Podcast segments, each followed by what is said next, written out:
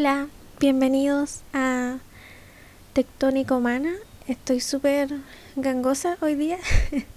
Desperté con, con mucha congestión. Pero en verdad en Conce ha hecho un frío de mierda. Como súper, súper frío. Así que eso. Hoy estoy sola. No invité a nadie porque ya hacía falta Em, un capítulo en la soledad.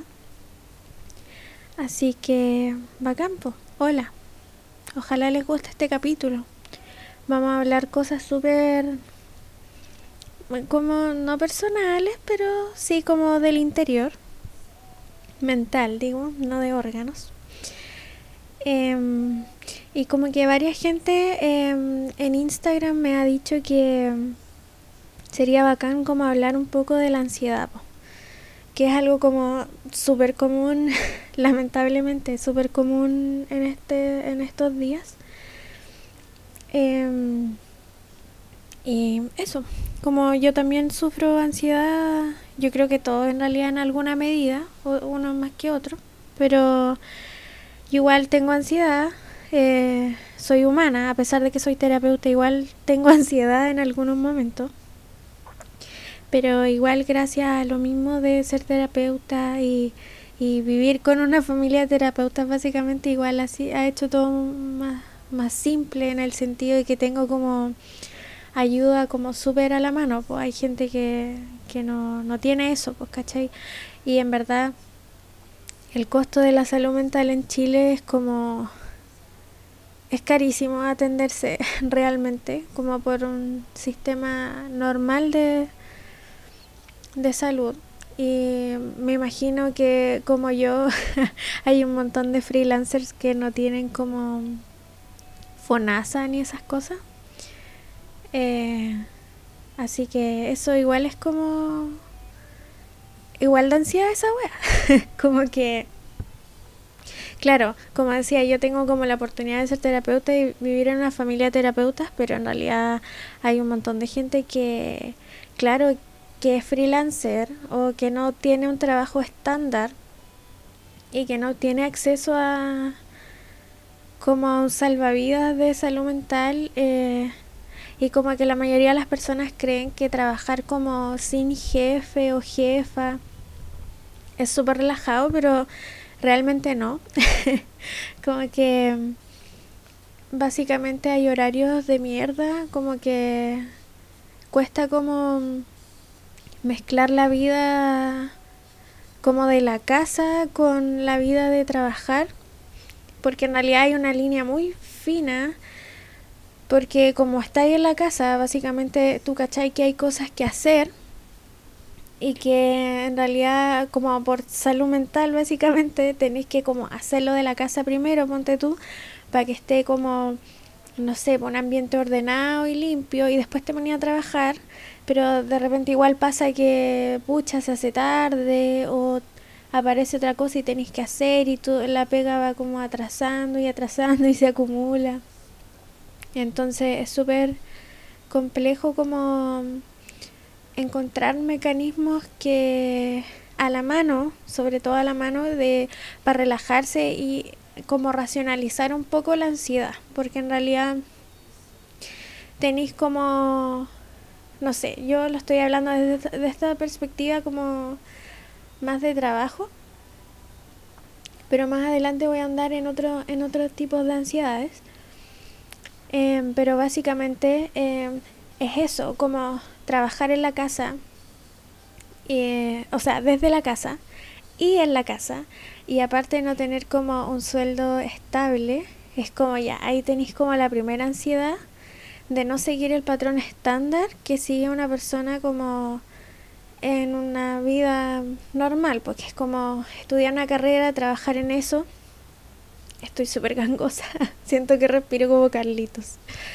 Em, eso, eh, trabajar después de salir de la carrera, eh, a tener una pega buena, o sea, una pega buena en, en el Chile super capitalismo de hoy es que te den buenas lucas nomás, pues como que si te hace feliz o no te hace feliz, esa wea no es relevante. Lo cual es horrible. y eh, claro, si no seguí ese mismo ritmo, te pilláis con un montón de cosas en contra. Y yo creo que es súper poco em, hablado en general en las familias.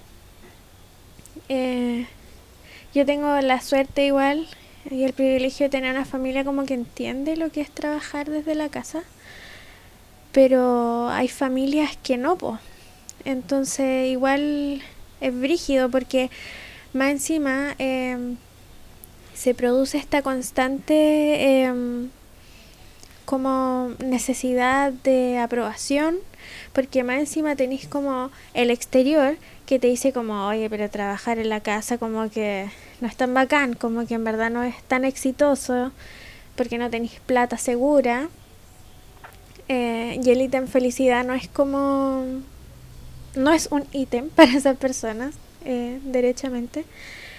Y eh, a nivel nuclear, como que te pilláis con estos comentarios como familiares de repente, así como, oye, y y, como el, el que así, siempre que así, ¿cachai? Es, es la típica pregunta que para una persona que es freelancer como que puede ser bastante incómodo y sobre todo si tenéis como ansiedad o, o te sientes inseguro con, tu, con la pega que estáis haciendo o la, el contenido que estáis creando, entonces igual es súper complejo tener que lidiar con eh, esa puesta en duda que pasa mucho a la gente que no trabaja normal. Po. Entonces, claro, desde mi punto de vista, igual, eh, o sea, desde mi experiencia también, igual se produce caleta esa ansiedad que es súper difícil como manejar, porque en realidad eh, uno no uno no hacer que la gente cambie su perspectiva. Eh, es peludo hacer eso. Y aparte que mucha gente tampoco está ni ahí, tienen una visión súper retrógrada de cómo se trabaja, cómo no, en realidad no cachan cómo funcionan las cosas. Igual entiendo esa perspectiva, porque no sé, pues es antigua y en realidad crecieron así, yo puedo entender distintos contextos, pero igual como que es doloroso yo creo para una persona como que está intentando hacer algo distinto que en realidad se la cuestione todo el tiempo. Yo me imagino que a muchas y muchas les pasa eso. Em, así que, bueno, básicamente los mecanismos que tenéis como para lidiar con esa situación, en particular con el trabajo y con la necesidad de validación eh, o esperar que entienda a la gente de cómo funciona tu tu cosa, tu trabajo, es básicamente que con el tiempo, quizás va a sonar muy duro, pero quizás con el tiempo te va a importar una raja lo que piensen esas personas. Y es como, debería ser así. Ese es el método. Suena súper poco, súper poco terapéutico lo que estoy diciendo, pero es real. Como que aquí yo hablo totalmente relajada. Y eso, es como que no te importe, que no te importe si tú sabes que estás haciendo como todo lo posible como para eh, avanzar en tu trabajo, hacerlo crecer, evolucionar. Eh, con eso tiene que bastar, pues ahora si se te ocurre una forma que a, un trabajo que ames mucho y que más, además te dé plata, va a campo, ¿cachai? Pero básicamente es como aprender que la validación constante del entorno tampoco es necesaria para que nosotros vivamos. O sea, es importante, claro, porque estamos en un contexto y se entiende, pero cuando esas opiniones pasan a ser como parte casi de nuestro cerebro, como que lo necesitamos, como si fuera, no sé, un nutriente, ponte tú como que se vuelve tan necesario y en, realidad eso es que eso es lo que te provoca más ansiedad respecto al trabajo como que em, básicamente está es tu opción decidir si te va a importar o no te va a importar lo que dice la gente o la familia, o los cercanos, o los amigos, da lo mismo. Obviamente, igual eh, hay que aprender a identificar eh, cuál es la intención em, que tienen esas personas, amigos, familiares, bla, bla, cuando te hablan este tipo de cosas, porque se entiende si viene desde un área de preocupación, por ejemplo, de, no sé, pues, los, los papás, los abuelos, mamá, abuela, X, eh, claro, se preocupan como por el futuro. y es brutal porque en realidad yo creo que a todo el mundo le asusta el futuro. y en realidad como que eh, tampoco es que tenemos control sobre eso, o sea, en ciertos aspectos sí tenemos control sobre el futuro, pero tenemos que cachar qué onda el presente igual, pues es como mucho más valioso eh, enfocarse ahora, en el ahora. Esto no corre para todas las cosas, como no se confundan, porque obviamente igual hay que pensar en qué va a ser después. Por ejemplo, en el capítulo que hablamos con Ale sobre el cambio climático, es una eh, es una wea que hay que preocuparse del futuro, pero eh, sin perder como la conciencia del ahora, que lo que es el ahora tiene un efecto en el futuro. Entonces hay que preocuparse de ambas cosas básicamente, pero no darle importancia a uno más que la otra. Ese es el punto. Em, eso, respecto como a la ansiedad de trabajo. Y respecto a la otra ansiedad, bueno, hay varios tipos en realidad, pero en realidad yo me voy a referir como a dos en particular, que una era esta del trabajo y lo otro es como la ansiedad eh, que tiene que ver con algún trauma o algo así en específico. Es súper, bueno, esto no lo vamos a resolver en un podcast y no va a ser lo mismo que eh, vengan a terapia, obviamente. Eh, pero en realidad em, yo creo que lo básico que hay que entender de las ansiedades que son provocadas por eh, hechos traumáticos o que en realidad a veces la gente no entiende que es por un hecho en específico, como que a veces piensan que es por nada que da esta ansiedad como de repente y realmente hay una razón. Lo que pasa es que de repente sucede que nuestra mente, al sufrir mucho, en realidad bloquea este tipo de situaciones y después presentamos mucha ansiedad y mucho Em, no sé, pues nos sentimos súper mal y es como llanto de la nada y ese tipo de cosas y en realidad no tenemos idea por qué. Conscientemente es que no tenemos idea, pero realmente siempre hay un detonante y siempre hay una razón de por la cual se produce este tipo de ansiedad. siempre hay que tener en cuenta como no ver la ansiedad, cualquier tipo de ansiedad, como un hecho aislado, como, oh, sabes que me siento mal y es como que solo me pasó ahora esta, esta situación. No, o sea, si nuestro cuerpo y nuestra mente reacciona así, eh, tiene que haber una razón eh, específica de por qué está volviendo a suceder eso o en la actualidad qué fue lo que detonó que tu cerebro recordara eh, la reacción química básicamente de ese momento traumático. Entonces, eso es lo primero, como saber que existe una razón, que los ataques de ansiedad o de pánico y ese tipo de cosas no son eh, síntomas aislados de nada, siempre tienen un contexto. Y la idea, ponte tú que, al menos que yo trabajo en, en, en mi terapia y que trabajamos en la terapia con con la familia, mi viejo psicólogo y mi hermana, la Palito, que estuvo igual en el podcast, eh, es hace programación neurolingüística y todos hacemos la misma terapia como de se llama evaluación energética integrativa y emocional que básicamente trabaja muchas cosas que no me da el cuero como para para explicarlo como en su totalidad aquí en el podcast, pero básicamente se trabaja como a nivel inconsciente con las personas, ¿ya? Esto tiene su método físico y todo.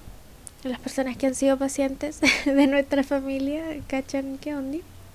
Si tienen curiosidad nos pueden escribir igual.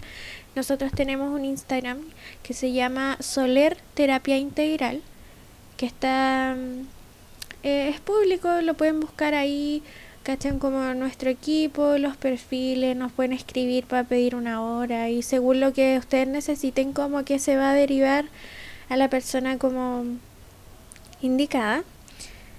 Todos tenemos distintas especialidades, pero básicamente la terapia floral integrativa eh, como decía, trabaja a nivel inconsciente y nos permite acceder como a esos recuerdos que están como ocultos. Claro que las personas no, no, no se acuerdan realmente específicamente y que muchas veces son los detonantes de situaciones ansiosas de, del hoy, ¿ya?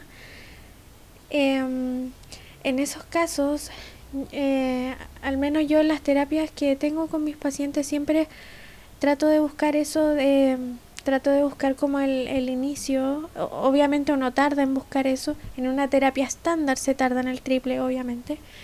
Pero, claro, siempre hay que buscar un contexto. Como, por ejemplo, cuando tengan eh, ataques de ansiedad que no tienen que ver con el trabajo, sino más bien con cosas personales, con cosas de la familia, traten de tomar en cuenta, como de invocar su lado racional. Yo sé que es muy difícil esto, pero se puede, como que yo lo digo por experiencia, lo he logrado, como que cada vez más me más fácil como recurrir a mi lado eh, racional para equilibrar el emocional y el racional, porque es necesario, como que eso no puede ser así paulado nomás.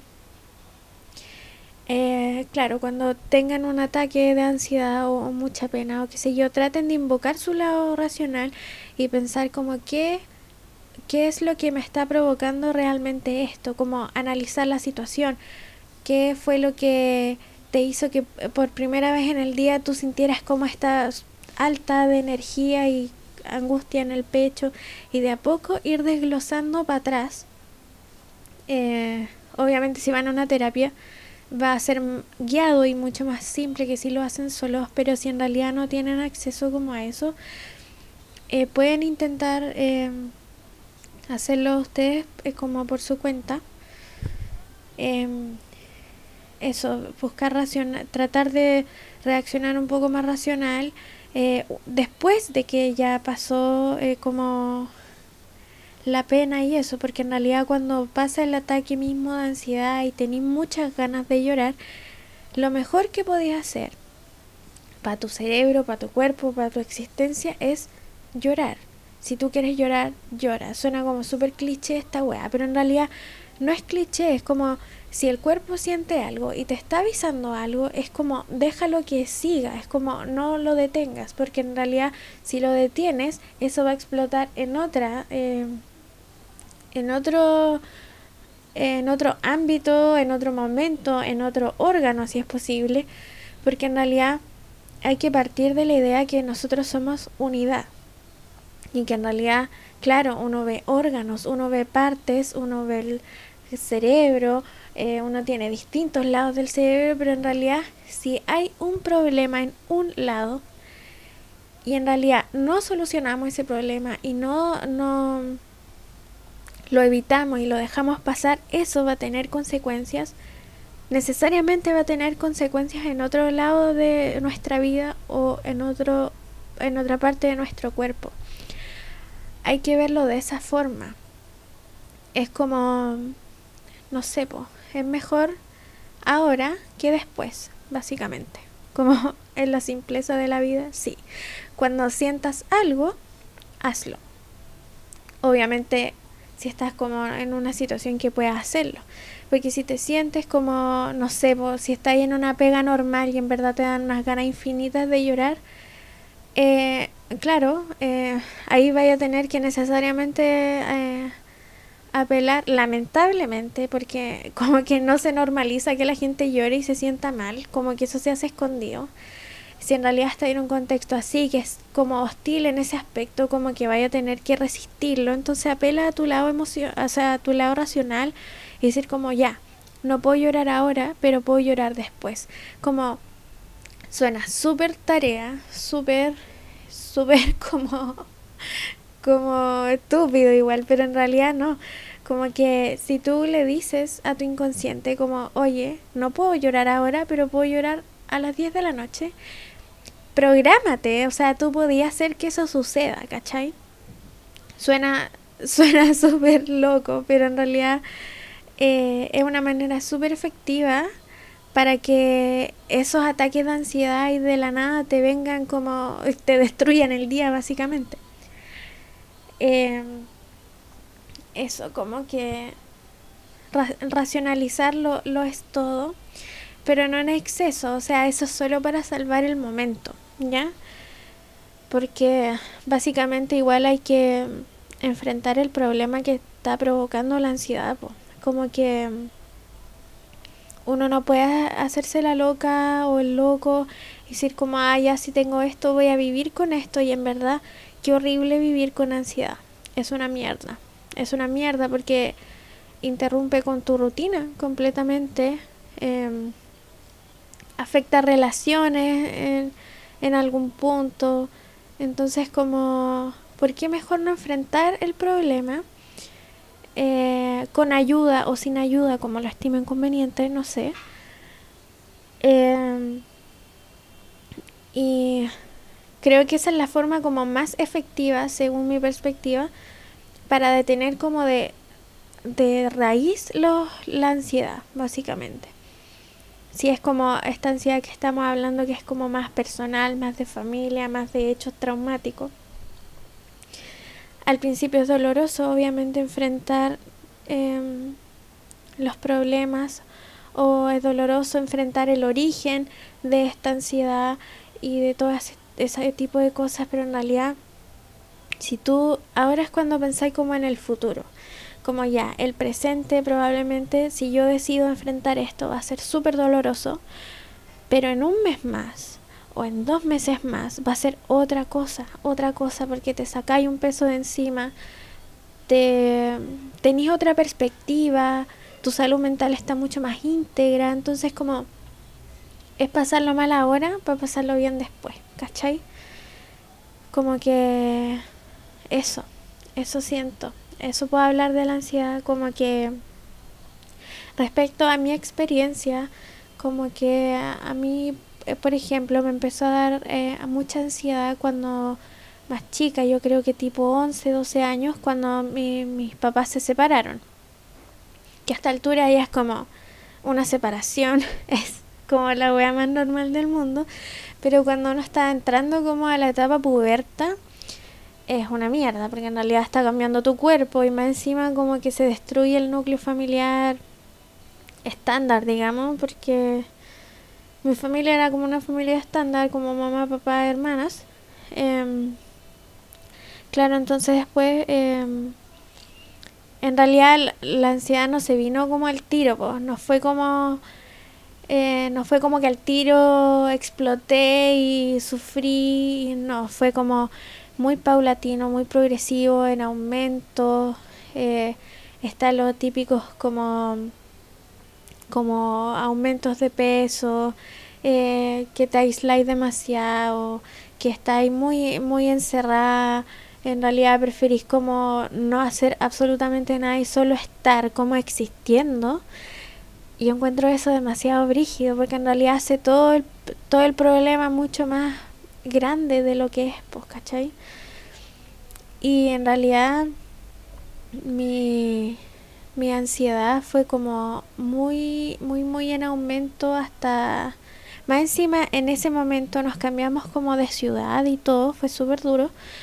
Y después em, pasó que llegamos como a una ciudad que en realidad nunca me ha gustado realmente, entonces fue como muy paja y todo ese proceso también estuve, pasé ponte de un colegio mixto a un colegio de mujeres aquí en Concepción y claro, yo venía de la novena región así, puta, todavía usaba abuso, como que cero cero crecimiento como de cuerpo, ¿cachai? Cero desarrollo. Y claro, yo veía a las niñas acá de mi mismo curso que estaban hiper desarrolladas, hiper sexualizadas también. Eh, y en ese tiempo como que cero concepto de sororidad tampoco en los colegios de mujeres. Esto fue como el año 2005, por ahí. o no sé, pero por ahí, 2005, 2006. Y mm, brutal, brutal porque no había concepto de sororidad y, y en verdad para mí fue súper chocante encontrar, pasar de un pueblo, de una escuela pública en el sur, con compañeros que la mayoría eran como del campo, eh, súper buena onda, nuestros juegos eran súper infantiles todavía y pasar a, otra ciudad en un contexto distinto donde habían solo mujeres. Em, fue súper chocante como encontrarme con mi género eh, así como muy de rompe y raja, básicamente. Y tan distintas a mí, yo me sentía tan distinta, entonces me sentía muy sola, muy sola, que nadie me entendía, que me veían como el bicho raro, igual me molestaban caleta.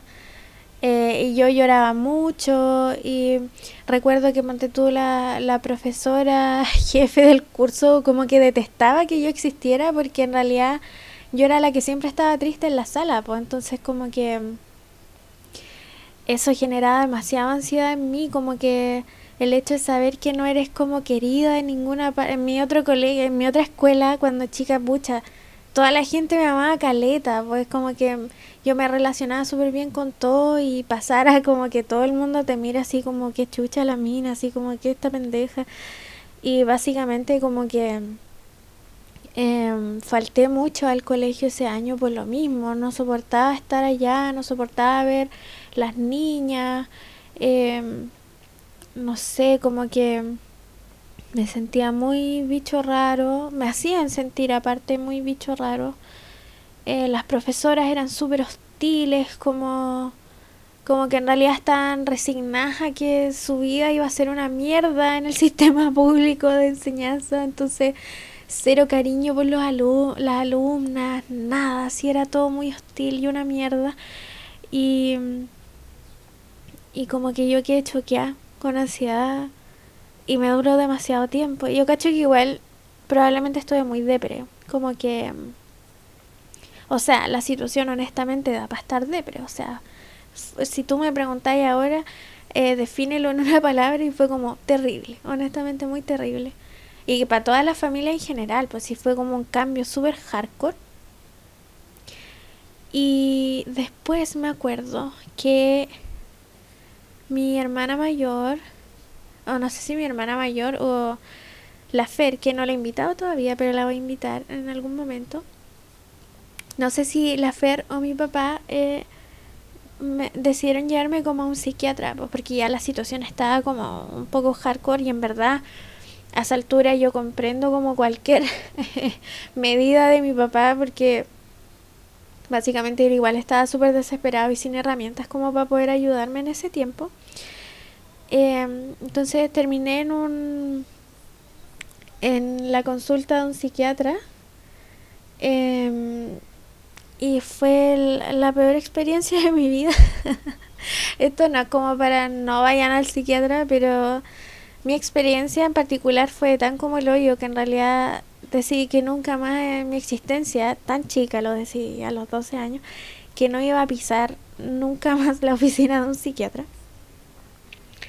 Y pasó que, claro, yo le cuento a esta persona profesional que lo que me pasa, lo que yo siento, lo típico que uno va a desembuchar todo cuando uno va a terapia. Pero yo creo que eso en realidad no fue una terapia, fue como un monólogo, realmente. Solo hablé yo. Y, y recuerdo que esta persona, este ser anciano, estaba tan aburrido, tan aburrido escuchándome estaba prácticamente cabeceando con los codos puestos encima del escritorio, agarrándose la cabeza por una hora.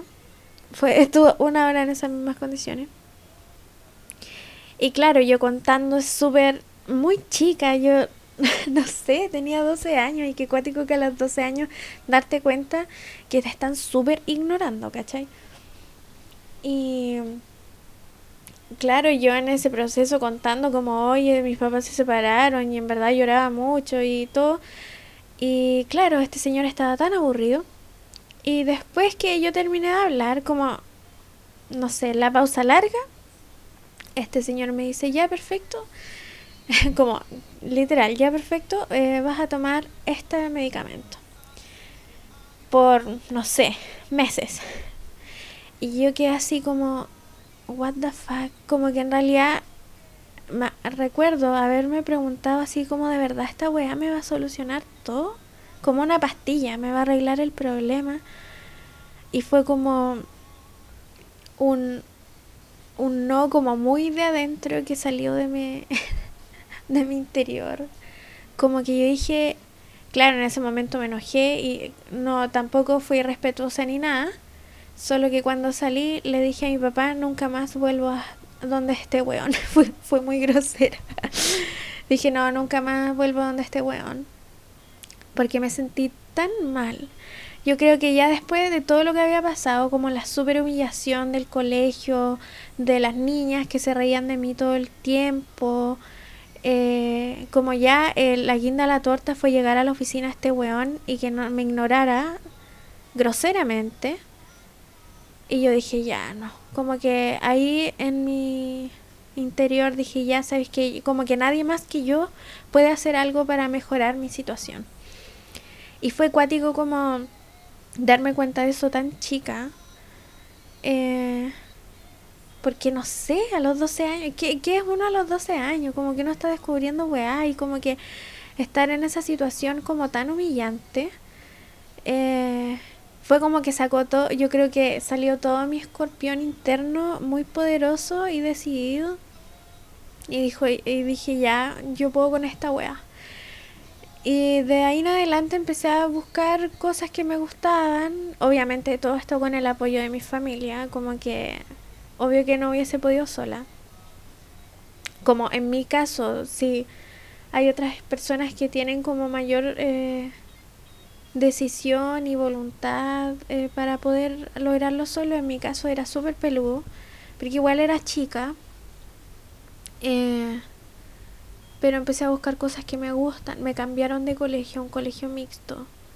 Yo no sé, honestamente, eh, no, no fui más grande a un colegio de mujeres. Yo no sé si habrá cambiado algo, pero en esos tiempos como que no existía la sororidad en, ningún aspecto, así, nada. Entonces igual queda un poco traumada. Yo tuve después una reconciliación un poco con el género femenino, como que tampoco nunca fui tan femenina ni de nada, como que me reconcilié después incluso, no sé, pues con el ciclo menstrual, como que en realidad todos los meses deseaba ser un weón, como ser hombre, ¿cachai? Por lo mismo, como que esa situación igual me traumó caleta. Eh, yo no sé cómo serán ahora los colegios de mujeres o los liceos de mujeres. Y yo espero que en realidad hayan cambiado un poco eh, con todo esto del feminismo, que ahora las cabras igual son súper leídas y estudiadas. Espero que sea distinto porque en realidad en esos tiempos fue como muy horrible. Y básicamente después, en resumen, mis mecanismos para lidiar con la ansiedad, eso eh, fueron como hacer cosas que me gustaban, eh, salir un poco más, conocer gente. Me cambiaron de colegio, obvio, a un colegio muy chico, que habían como, no sé, yo creo que como 200 alumnos en total, entre jornada tarde y mañana. eh, y eso fue como el gran paso como para yo poder eh, avanzar y sentirme mejor. Eh, pero claro, más grande igual tuve como mis recaídas en con ciertas como situaciones que detonaban mi ansiedad y que ahí yo no entendía muy bien porque yo creía que ya la situación había pasado, pero en realidad no. Como que, claro, pasó, pasó el hecho mismo sucedió, quedó en el pasado, pero en mi inconsciente aún habían cosas que estaban como muy latentes y que detonaban en situaciones muy extrañas. Eh, y básicamente, em, bueno, con el tiempo se eh, las he ido trabajando nomás. Pero es un camino largo. con, contándole mi experiencia igual eh, busco que entiendan que en realidad las cosas no se quedan ahí como ya pasó y listo, se me va a pasar esto, no, las cosas vuelven, si uno no las soluciona, vuelven y vuelven y vuelven y vuelven todo el tiempo. Es por eso que tenemos que aprender de las cosas que nos pasan como individuos y como humanidad también, o sea, hay que entender que todo es un ciclo y que en realidad no podéis como pretender que lo pasado eh, fue solo pasado, sino que en realidad también tiene un peso para el presente y para el futuro. La memoria es súper importante en todos los aspectos. Así que eso respecto como a la ansiedad. Por otro lado, este podcast va a salir súper largo. Yo pensé que iba a ser más corto porque estaba sola, pero en realidad parece que tenía demasiado que hablar. y todavía me siento gangosa. Em, por otro lado, la otra vez, el otro día, no sé hace cuánto, ya me olvidé, em, me escribió un niño por Instagram. No sé si es niño o niña, perdón si lo dije mal. Eh, me estaba me escribió porque quería saber como si yo podía dar eh, algún consejo. No sé si no sé si soy como adecuada para dar consejos pero eh, hablar sobre qué sucede cuando hay como una ruptura amorosa o termináis con la pareja qué sé yo. Cómo avanzar después de eso y está brígido porque en realidad un poco de contexto. Eh, el amigo aquí me decía que, que llevaba mucho tiempo con su polola, como eh, cinco años aprox, y eh, se fueron a vivir juntos y como que eso fue, fue la bomba para la relación, básicamente. porque en realidad se habían dado cuenta que no tenían como los mismos gustos ni Em, no sé, vos, como lineamientos de vida básicamente. Entonces, como que la relación un poco se fue, se fue un poco a la mierda. Y estaban en un proceso de, de tiempo, eh, eh, pero que en realidad él se sentía como súper, o ella, perdón, si lo dije mal, lo siento. Eh, él o ella se sentía como igual un poco destruido por la relación, o sea, por, porque hayan terminado y no sabía cómo lidiar con eso.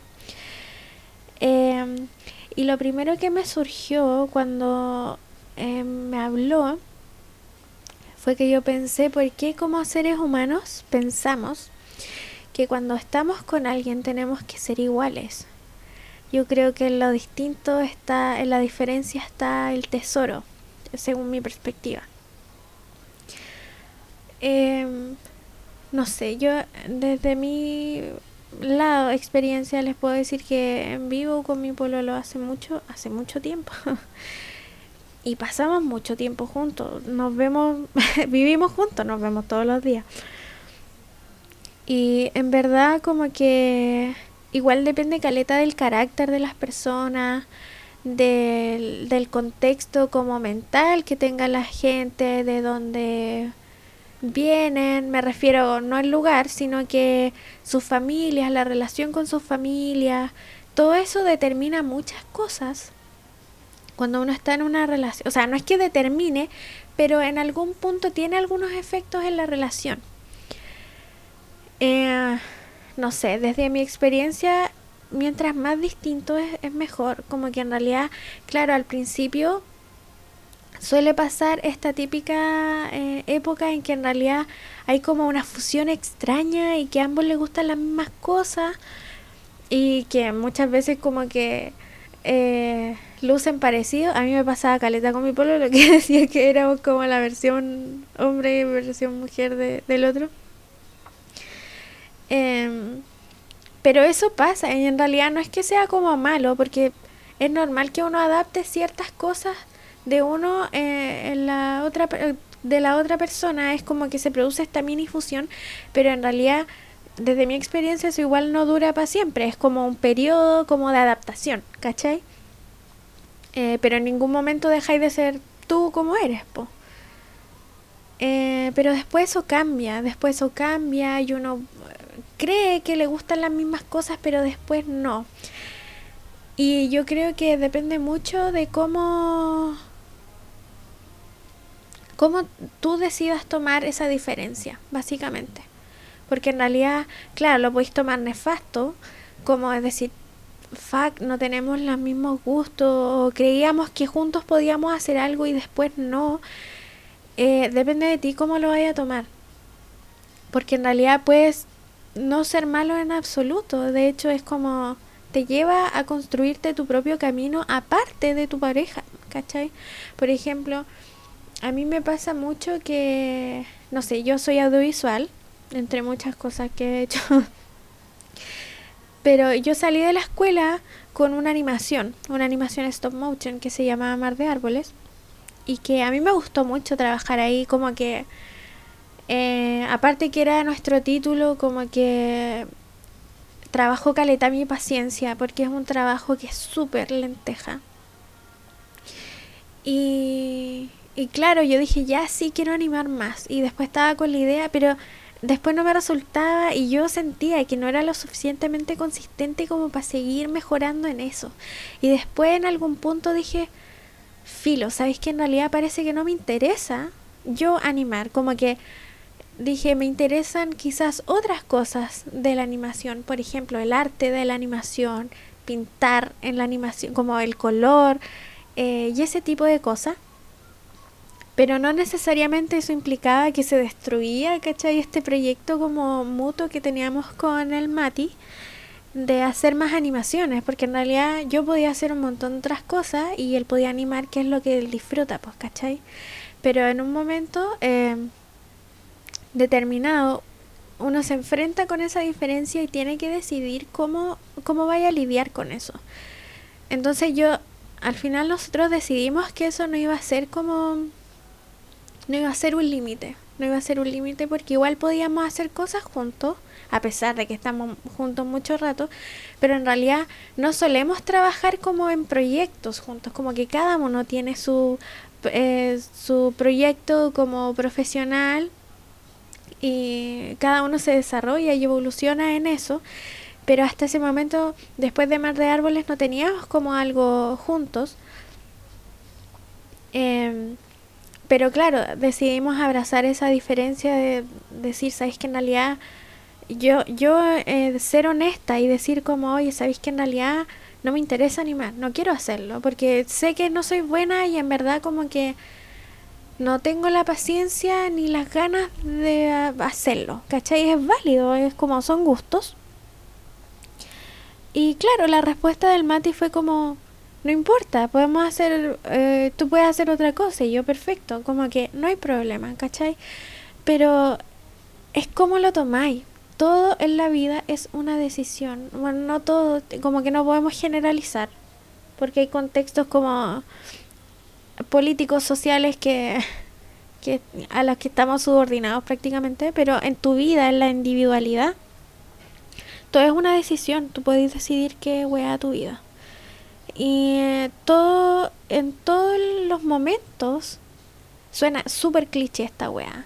Súper cliché, pero pico si es cliché. Como que en verdad tú decides todo lo que pasa en tu vida.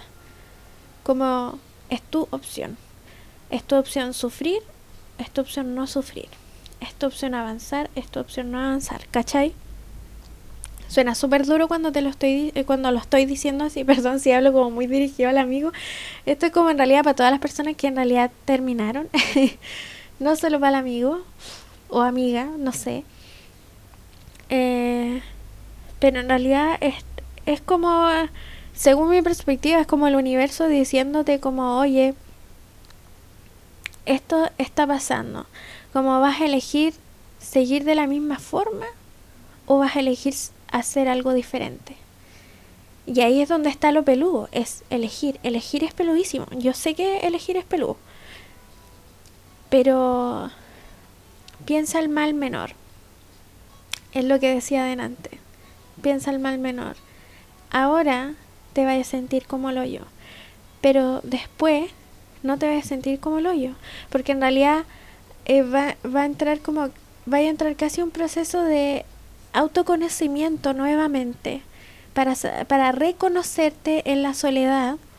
Porque en realidad es súper distinto pasar tiempo solo, pero estando con pareja, que estar sin pareja y estar solo. Es, es otra wea.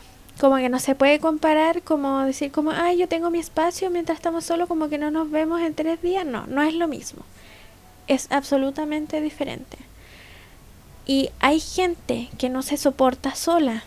Y, y no es que no se soporten o sea, sí, no se soportan, pero tampoco soportan sus traumas y sus problemas, por lo tanto, eh, no sé, pues hay gente que busca, tiene distintos mecanismos para lidiar con sus dolores y algunos mecanismos son buenos y otros como lo yo. Pero básicamente la opción de avanzar eh, es de uno. Es de, de decidir como, oye, ¿sabéis que no, no me quiero sentir más como lo yo? no me quiero sentir así y eso no va a implicar para nada que no llores, que no estés triste ni nada. Eso son emociones que tienes que dejar que pasen. Pero en realidad eh, tenéis que analizar analizar la situación, pues como ver, como está bien realmente tener los mismos gustos y los mismos principios para vivir juntos, yo creo que no. Hay lineamientos básicos, obvios, de respeto, de no violencia, de, de amor y todo que no, no, se pueden romper, ¿cachai? Porque en el momento que se rompen es como que la situación se vuelve muy inestable y muy dañina.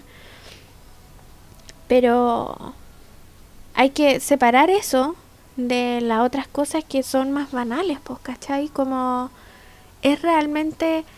Eh, da para terminar como una diferencia de opinión, da para terminar una diferencia de principios, da para terminar una diferencia, no sé, po, de gusto, como es realmente eso el origen de la, del fin o, o en realidad eso fue solo un síntoma. Como que es igual, hay que analizarlo, como esas como peleas chicas o discusiones chicas como que llevaron a que la relación terminara eh, eran tal como eran reales es esa la razón o en realidad es otra razón de fondo que la guinda la torta fueron estas peleas como o discusiones chicas que llevaron a como adiós em, eh, es importante tener en cuenta eso. Y bueno, esto que voy a decir ahora es desde mi perspectiva. Yo no quiero como imponerlo a nadie, pero según mi rollo, como que en realidad los tiempos en particular para mí no son tal, como que no funcionan como no funcionan al mismo ritmo que funciona el hecho de, o sea, como no, no funciona al mismo ritmo que la mente humana y cómo es que cambiamos nuestros hábitos y actitudes. Los tiempos generalmente cuando las parejas se los dan son como una semana, dos semanas, tres semanas. Y alguien, bueno, nadie me va a responder, obviamente, pero ¿quién cambia en tres semanas? Nadie. Es como, aterricemos esa weá, por favor. Nadie cambia en tres semanas. La situación no va a cambiar en tres semanas si es algo que es de raíz de la relación. Si partió mal y siempre estuvo ahí, eso no va a cambiar en tres semanas. Como cabras, cabros, por favor. Sí, quizás lo quiero imponer. Lo dije. Tengan en cuenta esa wea. No, no se hagan los locos con eso porque en realidad un tiempo solo va a ser que una de las dos personas como que la pase como el pico, porque siempre va a ser una de las dos personas que se va a estar dando cuenta de toda la situación que está pasando y una de las personas que va a analizar la situación y que se va a preocupar de su salud mental y la otra persona probablemente no va a hacer nada en esas tres semanas o, o porque quizás no tiene herramientas o porque quizás no quiere, no sé, uno no sabe Pero en tres semanas no se soluciona nada. Yo siempre digo eso a mis pacientes. Cuando uno, uno empieza a resolver cosas meses, meses después de estar con ayuda, como que esa weá no pasa en tres semanas, no pasa. Entonces yo siento que los tiempos son dañinos para las relaciones, honestamente. A no ser que sea un cambio que no es tan profundo, que no necesita tanto tiempo, que son hábitos de mierda simples que se pueden cambiar. Pero si es algo de raíz y en verdad están muy dañados, como que los tiempos, piénsenlo bien antes de dar el tiempo, porque prácticamente es como un cliché de para no enfrentar las situaciones. Como que yo entiendo y es súper válido que no les dé el cuero para enfrentar la situación y prefieran un tiempo, pero nuevamente, repito, elijan el mal menor. Si ustedes saben que están estirando el chicle y que después van a salir más cagados de lo que están, no lo hagan. Así como invoquen su lado racional, por favor. Por favor.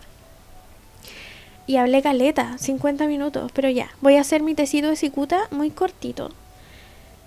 Eh, que quizá me van a dejar de escuchar algunas personas. Pero ¿saben qué? No me importa. Porque este es mi podcast y yo me voy a quejar. Le voy a enviar un té de cicuta a la situación o gente que yo considero que merece un tecito de cicuta mental.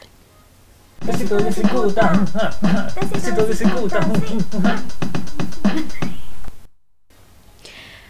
Obvio, les repito, la cicuta es una planta muy tóxica, muy venenosa, así que no la tomen. Siempre digo, no la busquen en internet para que no sepan cómo es, porque Concepción en particular está lleno de cicuta.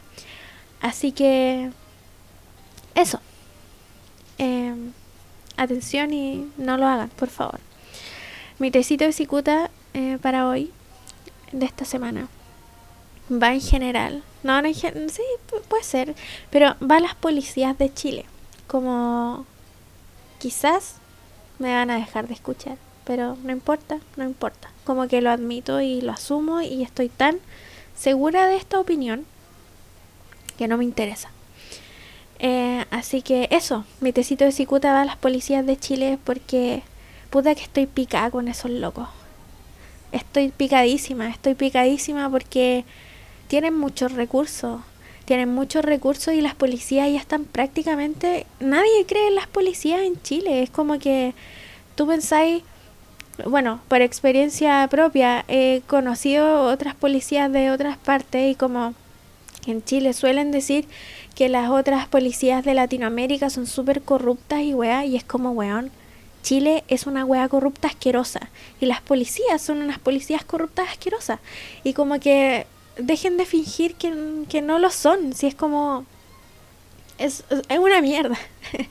y me da lata, porque yo sé que va a sonar súper crudo esto, pero nuevamente no me interesa, es que nosotros, como ciudadanos de esta weá de franja de país, que es bonito, pero tiene muchas cosas malas a nivel de gobierno y Estado, em, financiamos esas weas, financiamos esas decisiones, financiamos esos comandos junglas, financiamos todas esas weas y, y, qué onda, qué onda, cómo es posible que en realidad teniendo todos los recursos, como imagínense todos los millones infinitos de pesos que tiene el Estado, y la única weá que hacen los gobiernos, y todos los gobiernos, derecha e izquierda, como que a esta altura ya importa una mierda, eh, se encargan de armar a las policías. Armar a las policías, ¿y para qué? Si es, inservible, es inservible. La gente ya no tiene credibilidad en las policías por cómo han actuado todo este tiempo y cómo, eh, como fingen que no tienen poder de decisión, como si no fueran humanos, como si fueran máquinas. O sea, mira, partiendo obviamente con el comando jungla, es como, no sé, no sé cómo eres eh, tan descriteriado como para decir no, como como que weá, es Dios el que te está dando la orden, como el universo que te está diciendo mata gente, como reprime niños, como sácale ojo a los niños mapuche, como es como no, cero criterio, como que yo siento que no tienen cerebro. Y piensa, eh, como que esta crítica está súper hardcore, pero está bien, porque, weón, imagínate es, ese caso de, de esta niña Fernanda que encontraron con una bodega, qué sé yo, un año y pico de, de un año y pico de, de investigación, de una investigación vergonzosa, vergonzosa, es que cómo no les da vergüenza, como me da demasiada rabia y pena la situación, es como, claro, podéis sacar un contexto eh, social de la weá, obvio porque gente de la pobla se preocupa menos si esa weá es un hecho, como que no pueden decir que es como no pueden decir que esa weá es de comunista. Es de persona con criterio. Es como, ¿cómo te demoráis un año en... O sea, gastaste el tiempo por un año y recursos por un año, como recursos del, del gobierno y recursos de todo el país básicamente, para hacer tu trabajo como el pico, por la weá que te están pagando y por la weá que una familia está sufriendo, como ¿Cómo podéis ser tan inservible? ¿Cómo el sistema judicial puede ser tan inservible? Ser justicia en este país. Así que eso, respiré. Como que piensen en eso, critiquen, cabros, critiquen esa weá, no es normal. Como que las policías no son intocables, tienen un montón de falencias, se han robado un montón de plata, son unos cares raja. Como no, no todas las personas son así, obviamente. Yo sé que hay pacos buena onda, yo sé que hay PDI buena onda, pero bueno, la credibilidad en sí de las instituciones está completamente destruida y yo no sé qué weá van a hacer para que uno tenga respeto por esa weá. Como que... ¿Qué mierda? Por lo menos hagan una campaña que... No, no hagan campaña, hagan su pega, weón. Esa es la weá que tienen que hacer, su pega. Y como reprimir, no reprimir a la gente, weón reprimen a los hueones que se merecen ser reprimidos, como esos hueones políticos, empresarios, ladrones de mierda, que tienen a todo el mundo cagado y a punto de aprobar esa hueá de TPP-11, weón, que son capaces siquiera de como pensar en aprobarlo. Es como, los hueones no le importa nada. A esos hueones hay que reprimir. No a la gente, weón, no a la gente de su, de su misma población ni nada. Esa weá es súper. Es súper mala gente. Es súper mala gente. Y como que. Si es que alguna vez, lo dudo, pero algún pago, algún policía escucha esta weá, bueno, apelen a su criterio interno de ser humano, weón. Como olviden de. Olvídase. Olvídese de esa institución antes de ser humano. Como, weón, eres humano antes de pertenecer a una mierda. Si no eres humano, no llegáis a pertenecer a esa weá siempre tenéis criterio y siempre tenéis poder para decidir qué weá querías hacer con tu vida. O con, no sé. Como piensa, weón. No sé, como una máquina de mierda. Eso. Ese es mi tecito de cicuta muy intenso. Pero critiquen esa weá, dense cuenta, vean yo sé que ven las noticias como el pico, yo sé, me da depresión igual también, pero hay que saber, hay que saber para para darse cuenta, para criticar y para saber en el, en el estado en que estado como país estamos, como que a mí me da pena como que otros países piensen que Chile es como la patada de Latinoamérica y es una wea eh, eh, naturalmente es muy preciosa, muy bonita, muy llena de cosas muy bacanas, pero está tan destrozada como a nivel político tan manoseada, tan horribles como un mini Estados Unidos en Latinoamérica. Es un asco.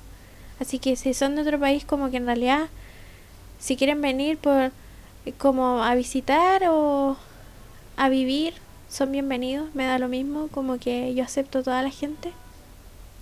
Pero sepan que hay cero posibilidad de que un gobierno como que sea criterioso en, en aspectos importantes como la justicia, salud y weas relevantes para la existencia de un país. Así que eso, eso es mi TDCicuta. TDCicuta mental para las policías de Chile y para el sistema judicial, que es como el pico.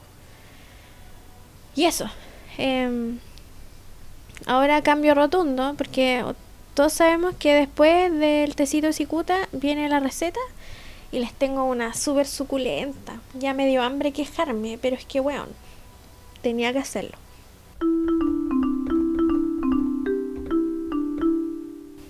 Ahora, eh, esta receta la vi en un Instagram de como eh, no sé de qué país es la niña, pero siempre busco cosas en inglés porque es inglés y me gusta el inglés. Y, eh, y no, no tenía nombre la receta, así que yo le puse queque pan kuchen, porque es como un queque pan kuchen.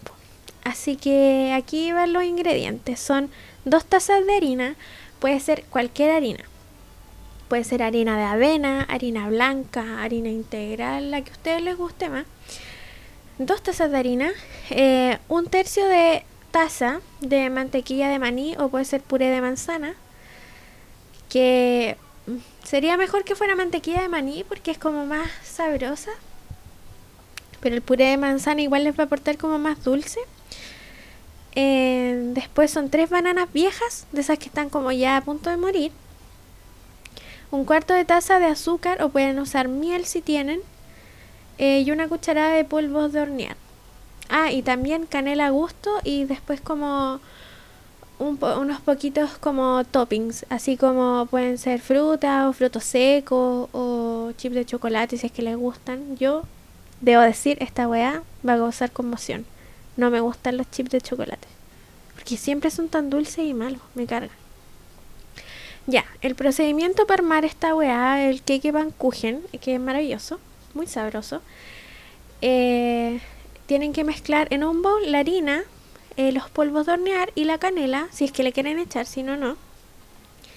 Lo mezclan bien y en otro, en otro bowl o pocillo pueden mezclar la, las bananas viejas molidas y la mantequilla de maní o puré de manzana si es que eligen cualquiera de las dos y el azúcar y lo revuelven hasta que ojalá el azúcar se disuelva en las cosas mojadas porque si no después quedan como cristales de, de de azúcar en la masa y es como fome entonces después mezclan echan la harina o sea la mezcla seca la empiezan a echar a la mezcla eh, húmeda de mantequilla y banana y lo mezclan todo súper bien hasta que quede como homogéneo, una, una mezcla no, no va a quedar como un pan, pero tampoco como un queque, ni tampoco como un kuchen.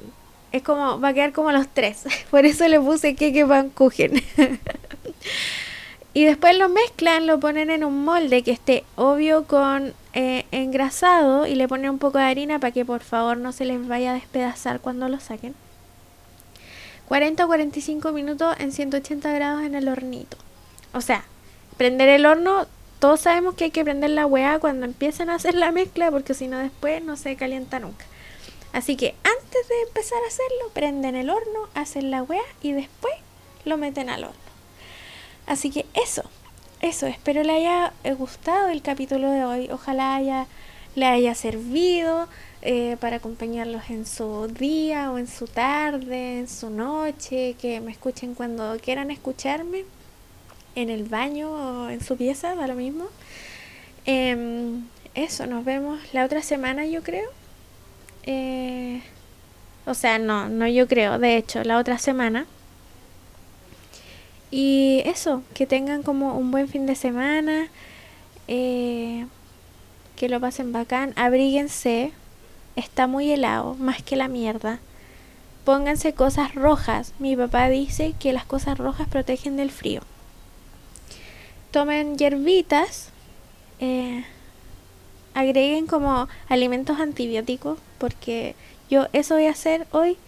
Que no lo hice la semana y por eso me agarró como un resfrío y estaba hablando como Carlitos toda esta, toda esta hora. Eh, hoy día voy a comer tomate con mucho ajo, porque el ajo es súper antibiótico, es súper potente y súper bacán y maravilloso. Y hace muy bien. Así que eso, coman ajo, coman ajo y sean felices y tengan un fin de semana. Eh, que estén bien, saluditos, chao.